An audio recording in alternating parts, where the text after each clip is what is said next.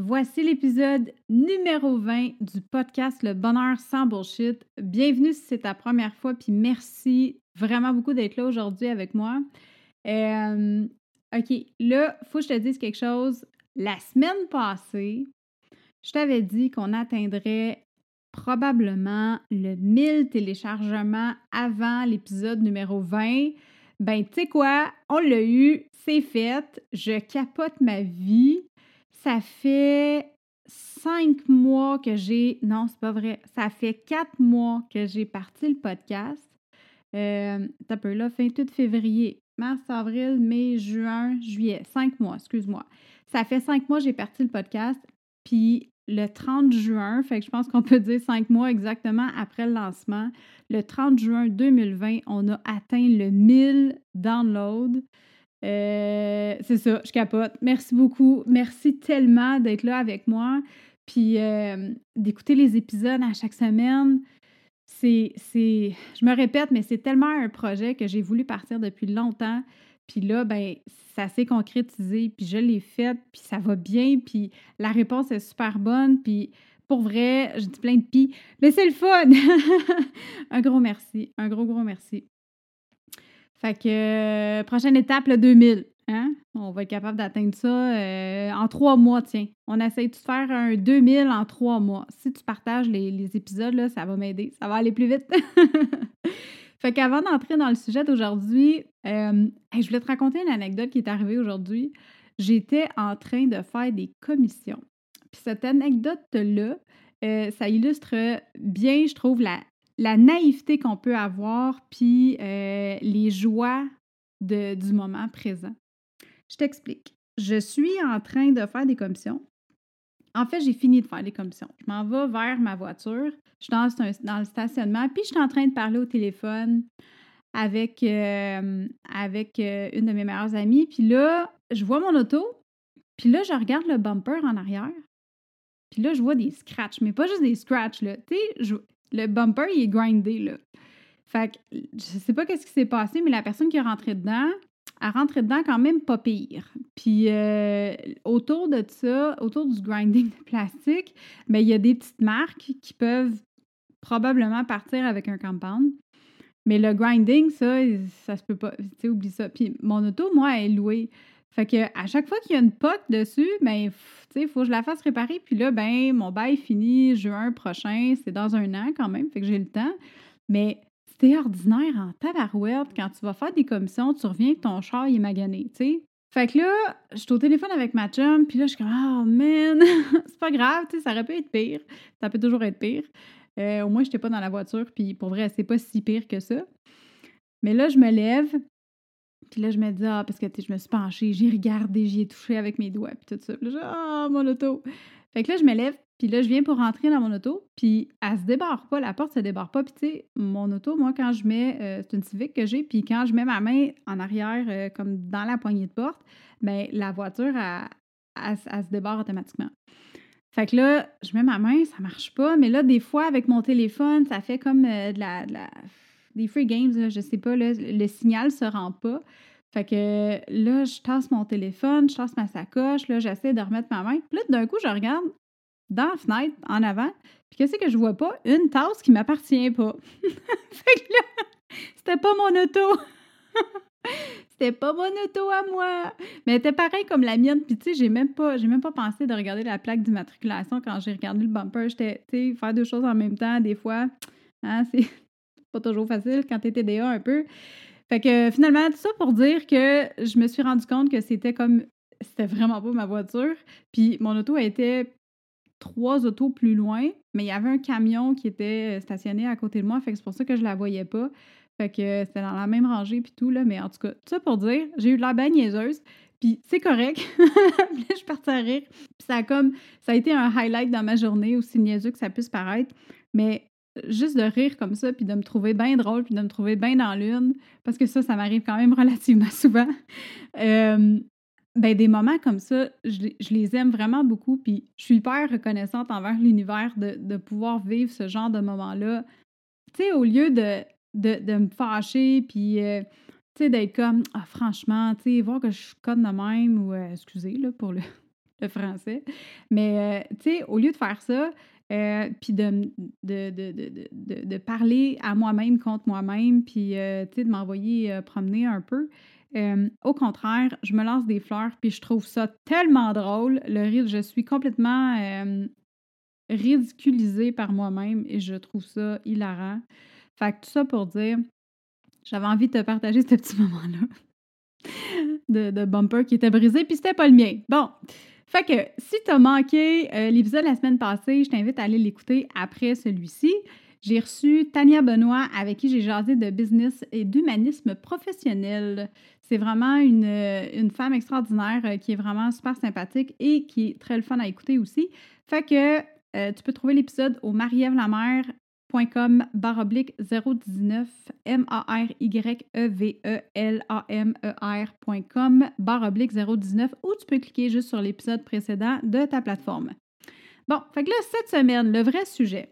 Pour celles qui sont en affaires, vous savez, ou celles qui travaillent en comptabilité, vous savez que euh, le 30 juin qui vient de passer, c'était la fin de trimestre des taxes. En fait, c'était comme si c'était deux trimestres qui se terminaient en même temps parce que, à cause de la COVID, le trimestre précédent, dans le fond, de, janvier à mars, bien, on avait jusqu'au 30 juin pour faire notre déclaration. Fait que ça, ça veut dire que pour toutes celles qui n'ont pas travaillé, euh, tu sais, comme moi, mon, volume de travail a vraiment diminué en comptabilité à cause justement des, clients qui étaient fermés. Euh, bien, à cause de ça, mais il y en a qui ont quand même eu aussi, des petites activités. Puis, ben moi, j'ai, j'ai pas travaillé beaucoup parce que, encore le COVID. Fait que j'avais vraiment un nombre d'heures très limité dans ma journée pour travailler sur la comptabilité à cause, euh, tu sais, les enfants étaient à la maison, fallait faire l'école, puis tout ça. Bon. Fait que tout ça pour dire que c'est comme si on avait deux trimestres en même temps. Puis moi, la fin de trimestre, c'est souvent une période qui est assez rough. Puis j'avais envie de jaser cette semaine de mon breakdown de fin de trimestre. Fait on part ça. Bienvenue sur le Bonheur sans Bullshit, le podcast qui t'amène à te questionner sur ton épanouissement, qui te challenge dans tes valeurs et qui te guide pour trouver ta voie et prendre le contrôle de ta destinée pour enfin vivre la vie dont tu rêves. Mon nom est Marie-Ève Lamère. Je suis passionnée par le bonheur et l'évolution individuelle. À chaque épisode, je te partage mes meilleurs trucs, mes opinions, mes bonnes et moins bonnes expériences de vie qui m'ont permis d'atteindre mon bonheur sans bullshit.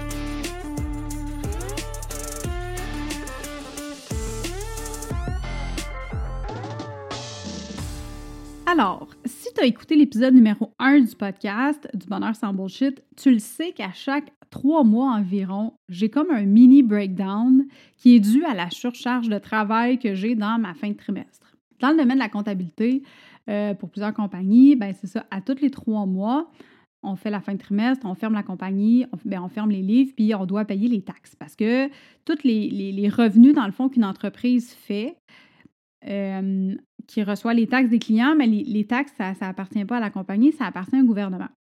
Fait que faut faire la déclaration des taxes, puis euh, il y a des, clients aussi qui doivent faire leur déclaration de DAS aux trois mois. Fait que ça, ça nécessite quand même beaucoup de concentration, parce que, tu sais, on veut pas, veut pas faire d'erreur, hein? c'est le gouvernement quand même. Puis si le dossier du client n'est pas à jour, euh, parce que soit il ne t'a pas tout donné, ou temps, ou soit euh, toi, tu as pris du retard parce que, tu sais, on est souvent dans le jus dans le domaine de la comptabilité, ben il faut que tu t'assures que tout soit fait comme faut. Fait que, à chaque trois mois, j'ai souvent le goût de me mettre en petite boule puis de pleurer ma vie parce que j'ai la chienne de ne pas être à temps pour envoyer tous les rapports comme il faut puis d'être sûr que, bon, euh, tu sais, mes, clients n'aient pas de pénalité. Puis, puis pour vrai, ça n'arrive pas. tout est tout le temps à temps, mais euh, la, peur, l'angoisse reste là quand même parce que c'est, je vois ça comme une, grosse surcharge de travail. Euh, puis, tu sais, pour vrai, je travaille tout le temps quand même beaucoup, mais on dirait que c'est vraiment la montagne qui est devant moi euh, qui fait en sorte que ça, ça me fait paniquer. Puis, là, ce qui est arrivé, en plus, dans cette, fin de trimestre-là, juste parce que, tu sais, des fois, je suis un peu maso dans puis parce que je suis TDA, euh, ben, j'ai décidé de lancer mon, groupe Focus pour euh, la formation de, du, bonheur sans bullshit, de l'amour de soi, j'ai décidé de le lancer juste en début de trimestre. Fait que ça, ça veut dire que mes derniers préparatifs de lancement, ils vont se faire comme la journée après la fin de trimestre. Fait que là, c'est exactement ça qui est arrivé parce que c'était cette semaine. Là, tu sais, de l'angoisse, là, quand t'en veux, là, il y en avait un shitload. parce que je paniquais, puis là, je me suis dit, ben voyons donc que j'ai pas planifié ça. Euh, j'ai deux fins de trimestre à faire en même temps. Écoute, c'était vraiment intense. Puis, étonnamment, ben peut-être pas si étonnamment que ça, parce que je, je vais t'expliquer pourquoi tu vas comprendre, mais cette fois-ci, j'en ai pas vraiment eu de breakdown. Puis d'habitude, j'en ai tout le temps un. Pour vrai, là, à toutes les fins de trimestre, je pleure. Moi, dans la vie, je pleure pas. Comme mon chum pourrait te le dire, je, suis un peu frette. je, je suis très sensible comme personne dans les émotions, mais de là à ce que j'en pleure, c'est vraiment rare. Mais quand j'arrive à un épuisement, un manque de sommeil, euh, beaucoup de pression là, au niveau du travail, ben à toutes les fins de trimestre d'habitude, je verse une coupe de larmes, puis des fois, je pleure pendant deux, trois jours. Après ça, ça va, ça passe. fait que, mais c'est vraiment comme cette petite période-là. Surtout si en plus ça tombe dans, dans, mes SPM, oublie ça, là, je suis fucked. Là, là c'est vraiment terrible. Euh, je m'endure pas, je suis super sensible, puis en plus de ça, je suis stressée. Fait que c'est un super beau cocktail. Mais cette fois-ci, j'en ai pas eu de breakdown. Puis j'avais envie de t'en parler de ça, j'avais envie de t'en parler aujourd'hui parce que euh, je sais pas si toi, tu es comme moi, hein? ça t'arrive-tu des fois d'avoir l'impression que si tu n'en fais pas énormément, tu te sens mal? Si tu n'arrêtes pas deux secondes, c'est correct. Mais du moment que tu t'assois, puis que tu arrêtes, puis que tu profites juste un peu, ben tu te sens mal. Moi, ça arrive souvent. OK? C'est, je suis un peu workaholic, puis je me plains pas parce que j'aime tout ce que je fais. Euh, ben, il y a des choses que j'aime un peu moins que d'autres, mais reste quand même que ce que je fais dans la vie, c'est un choix. Fait que c'est les choix que j'ai faits. Fait que, tu sais, je suis hyper grateful de l'univers pour ça. Mais si je travaille pas beaucoup, ben, des fois, je me sens mal. Puis d'arrêter un peu puis de ralentir, ben, je me sens, je me sens tout croche. Fait que, euh, tu sais, si je vais pas aux limites de ma capacité, puis si je dis pas ah oui, euh, oui à tout ou presque tout, ben, j'ai l'impression de manquer quelque chose. J'ai l'impression de me dire, ah, tu sais, je, peux le prendre, là, c'est correct, là, tu sais, je vais m'arranger, là, je vais faire en sorte que ça va fonctionner, puis tout ça. Le problème là-dedans, c'est que quand tu dis tout le temps oui à tout, puis que là, tu penses après, parce que, tu sais, j'ai déjà lu un, je pense que c'était un article sur le développement personnel, où il y a un livre qui existe là-dessus, là, que euh, il y a un grand du développement personnel qui dit faut que tu dises oui à tout, puis après ça, tu gères. OK? Je suis hyper pas pour ça. je l'ai essayé souvent, je l'ai essayé longtemps, de dire oui à tout, tout de suite. Euh, puis après ça, de dire OK, je vais le gérer. Je pense que peut-être que ce que la personne voulait dire, c'est que tu peux dire oui à tout, mais avant de dire oui, il faut quand même que tu y penses. Il faut quand même que tu analyses pour voir si c'est quelque chose qui, qui, qui, va, un, avec tes valeurs, mais aussi, est-ce que ça va te drainer d'énergie? Est-ce que ça va te prendre un shitload d'énergie, puis qu'après ça, tu vas avoir la difficulté à faire tout le restant?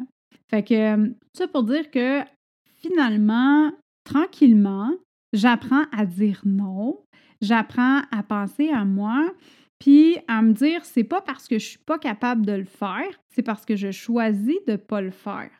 Puis parce que avec, avec les années, je me suis rendu compte que prendre du recul, c'est vraiment primordial. Arrêter, puis aiguiser ton couteau au lieu de juste bûcher avec dans le bois, puis euh, en essayant de, couper du pain, whatever ce que tu coupes avec un couteau.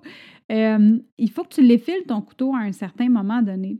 C'est hyper important pour réussir à avancer, euh, puis aller où est-ce que tu veux aller.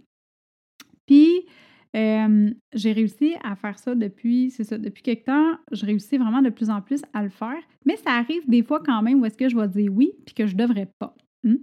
Fait que je sais pas si toi, ça t'arrive de dire oui quand que finalement, après ça, tu le regrettes, puis tu te dis, Colin, peut-être j'aurais pas dû dire oui, tu sais, peut-être que j'aurais dû attendre, puis j'aurais dû y penser, puis bon.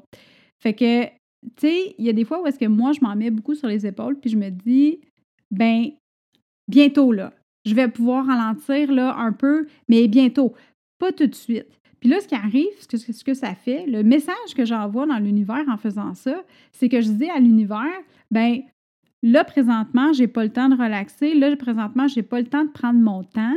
Fait que ça va venir plus tard. Le problème, c'est que ça fait dix ans que je me dis ça. Fait que je pense que c'est pour ça que je me suis rendu compte que je courais tout le temps après ma queue, justement à cause de ça, parce que le message que j'envoie, puis que, euh, ce soit à l'univers ou même à moi-même, à mon cerveau, c'est tu cours tout le temps, puis tu es tout le temps dans le jus. Puis quand que je réussis à pas le faire, quand je réussis à, à changer mon discours, je me rends compte que mon horaire s'ajuste en conséquence. Puis je me rends compte que là, oups, je réussis à avoir un petit peu plus de temps, puis je réussis à souffler. Tu sais, quand tu es travailleur autonome, tu as toujours une incertitude. Tu peux perdre des clients, tu peux tomber malade. Euh, tu sais, si tu es malade, tu n'es pas payé parce que clairement, tu ne travailles pas. As des rendez-vous pour toi ou pour tes enfants, tu n'es toujours pas payé. Fait que, euh, je vais donner un exemple, une anecdote. Un client l'année passée, ben, j'ai arrêté de le faire l'année passée, je pense. Euh, mais j'ai, j'ai travaillé avec lui pendant un an. C'est un contrat que j'avais eu. C'était un contrat qui était hyper en retard. Je pense que j'avais eu le contrat au mois au mois de juillet, au mois d'août, non, excuse-moi, au mois d'août, mais il n'y a rien qui avait été fait dans la compagnie depuis le mois de janvier. Fait que j'avais deux trimestres à rattraper. Puis non seulement ça, c'était tout le bordel et il n'y euh, avait même pas de système comptable. Fait que là, moi, je devais tout reprendre, puis je devais tout repasser euh, au peigne fin. Euh, puis quand je suis arrivée là-bas, la première fois que j'étais chez le client, on m'a garoché ça vraiment sur le coin d'un bureau, littéralement. On m'a même pas expliqué comment que la, compagnie fonctionnait. Ça a vraiment juste été comme, tiens, voilà les états de banque. Puis là, je les avais pas toutes. Puis là, on, me les donnait vraiment au compte-goutte.